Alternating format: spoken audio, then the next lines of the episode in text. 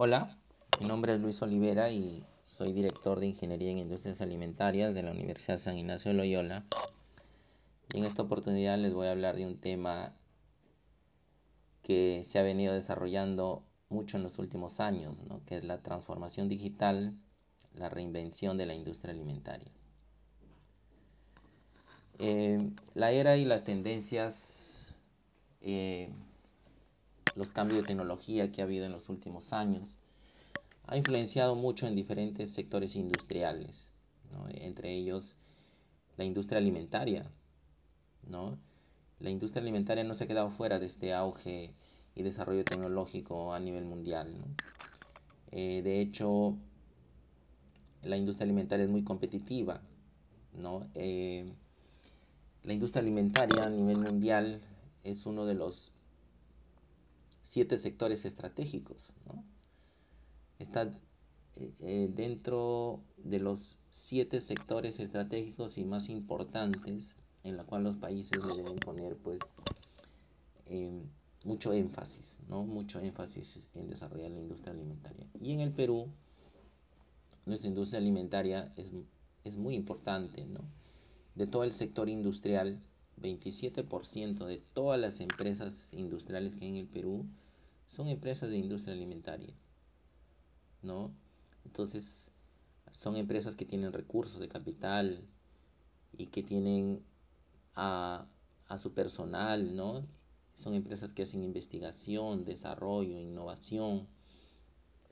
Y son empresas que son forjadas también, son forjadas por emprendedores, ¿no?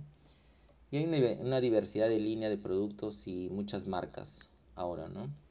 Es por eso que las empresas de la industria alimentaria se suman a, a, la adopción de nuevas tecnologías, nuevas tecnologías que les permitan ser más eficientes, más eficaces, que se adapten a su operación y crecimiento, ¿no? ofreciendo una operación más inteligente, iniciando así su transformación digital. ¿no? En sí, esta transformación digital no solamente le corresponde a las empresas grandes, sino que el acceso hoy en día a la tecnología eh, es mucho mayor y eso permite también que empresas pequeñas también hagan esta transformación digital. Muchas empresas, startups. Eh, de base tecnológica y que se crean, digamos, con un foco en la industria alimentaria. ¿no? Y que a veces esta tecnología que desarrollan ellos lo, lo transfieren a, a, empresas alimentarias o ellos mismos desarrollan su tecnología y también hacen el proceso, digamos, de comercialización de alimentos. ¿no? Entonces lo que quisiera mencionar ahorita son algunos de estos cambios tecnológicos. ¿no? Eh, eh, de hecho que para mejorar las operaciones, digamos, iniciamos por la parte de la fábrica. Una fábrica de alimentos eh, requiere muchos controles de proceso. Algo tan simple, por ejemplo, como en, en la leche o en un jugo, cuando se quiere hacer un proceso de pasteurización, se debe controlar pues la temperatura y el tiempo, porque son dos variables que van a contribuir en asegurar que el producto sea inocuo. Inocuo significa que no le va a causar daño a ningún consumidor. Entonces, e, esto requiere un control de procesos. Debe haber una persona que esté constantemente midiendo la temperatura de cada media hora y registrando. Y las personas somos humanos ¿no? y que podamos en algún momento de repente tener errores. Entonces, en los procesos no puede haber errores. En ese sentido, este proceso tan simple, controlar la temperatura y el tiempo, se puede automatizar. ¿no? Se puede utilizar, por ejemplo, el Internet de las Cosas, que seguro han escuchado este término que es muy, muy utilizado hoy en día. ¿En qué consiste? El Internet de las Cosas, como su mismo nombre lo dice, el Internet se creó justamente para conectar personas, Pero el Internet de las Cosas nos ayuda a conectar objetos con personas, ¿no? Objetos con objetos y objetos con personas. Ejemplo. Seguimos con este ejemplo. en vez de que alguien esté midiendo la temperatura en ese tanque donde se está procesando la leche, donde, donde se está haciendo la pasteurización, se coloca un sensor que puede medir automáticamente la temperatura. ¿no? Este sensor tiene un cable ¿no?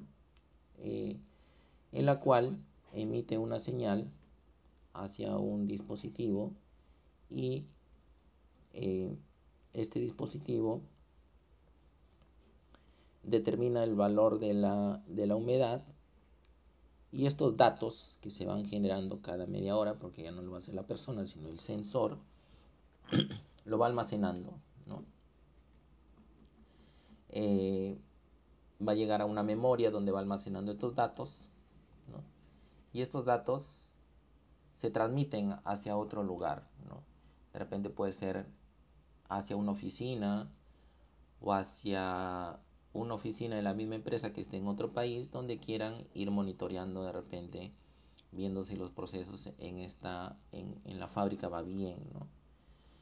Entonces el transmitir estos datos esta base de datos hacia el otro lugar necesita el internet ¿no? Necesita el Internet para que esta información se vaya en tiempo real hacia otro lugar, ¿no?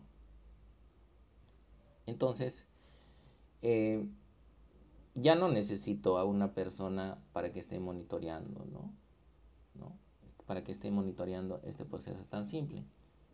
Eh, no va a haber errores, se van a reducir los errores y toda la información, la data se va a tener en tiempo real, ¿no? Porque a veces nos podemos olvidar de registrar y tenemos que volver al lugar y, tomar la medición de nuevo o registrar y la información ahí ya no es en tiempo real, ¿no? Entonces, el tener la información hoy en día en tiempo real es muy valioso, es súper valioso. Y este mismo sensor va a generar, digamos, al día unos 100, 200 datos. En un mes pues va a tener más de 2.000, 3.000 datos y en un año llegar a tener pues algo de 100.000, 200.000 o 300.000 datos. ¿no? Pero imagínense que toda la, en toda la fábrica se colocan sensores. Se colocan sensores para medir la temperatura, la presión, la humedad, el peso del producto, ¿no? el control de pesos que debemos hacer en, en cada producto, digamos que procesamos en la industria alimentaria. ¿no? Si multiplicamos por todas las variables, digamos que logramos medir con estos sensores, llegamos a tener miles de datos. ¿no? Y estos datos le van a servir a la empresa. Y ahí ya estamos hablando del Big Data, por ejemplo, ¿no? Se genera una gran cantidad de datos en la cual a la empresa le va a poder emitir después llegar a procesar esa data y tomar decisiones, por ejemplo, ¿no? Utilizar la estadística para ver la probabilidad de, de falla de la máquina en lograr la pasteurización. Entonces hablamos ya del Big Data. Y de ahí podemos hablar de, automatizar la línea de proceso. Automatizarla eh, no solamente para medir estas variables que estaba diciendo, sino para hacer más rápido, por, por ejemplo, el proceso de empacado. En la industria alimentaria los procesos de empacado son costosos, porque en esa parte de la línea de producción entra una gran cantidad de personas si automatizamos esta parte, digamos con robots, ¿no? Que puedan entender el proceso y puedan hacer el empacado eficientemente, ¿no? Y que nos ayuden, por ejemplo, a través de un detector óptico eh, láser, eh, ver si un producto, digamos, no cumple con los requisitos, no cumple con el color, el tamaño, el calibre, el peso, etcétera, lo separa de la línea. ¿no? Entonces, ya estamos hablando pues de, de automatización, ¿no?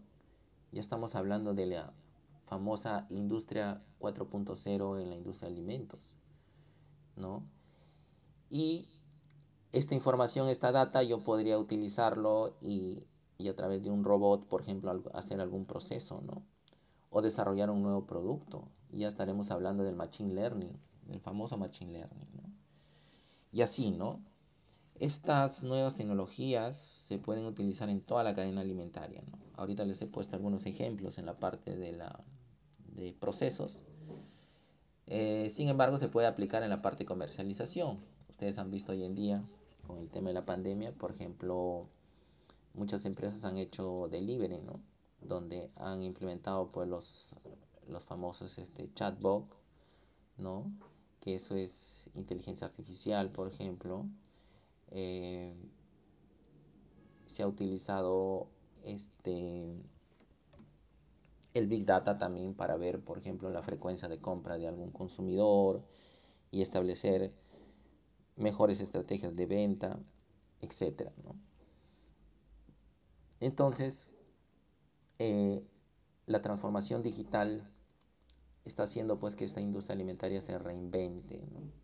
Y nosotros, lógicamente, desde el lado académico, no debemos de quedarnos atrás, porque justamente estas empresas van a requerir ingenieros en industrias alimentarias que tengan también estos conocimientos, eh, ingenieros que sepan programar, que sepan automatizar, que conozcan un PLC para automatizar alguna etapa del proceso, utilizar sensores para medir alguna de estas variables, le va a dar pues un plus súper importante a los nuevos profesionales ingenieros de industrias alimentarias y va a cumplir pues con estos eh, nuevos requerimientos que tienen las empresas porque esta transformación digital ya no es cosa del futuro, ¿no? Es una cosa del presente y los nuevos profesionales pueden estar muy preparados, ¿no? Muy preparados para estos nuevos cambios, ¿no? De reinvención de la industria alimentaria. Muchas gracias.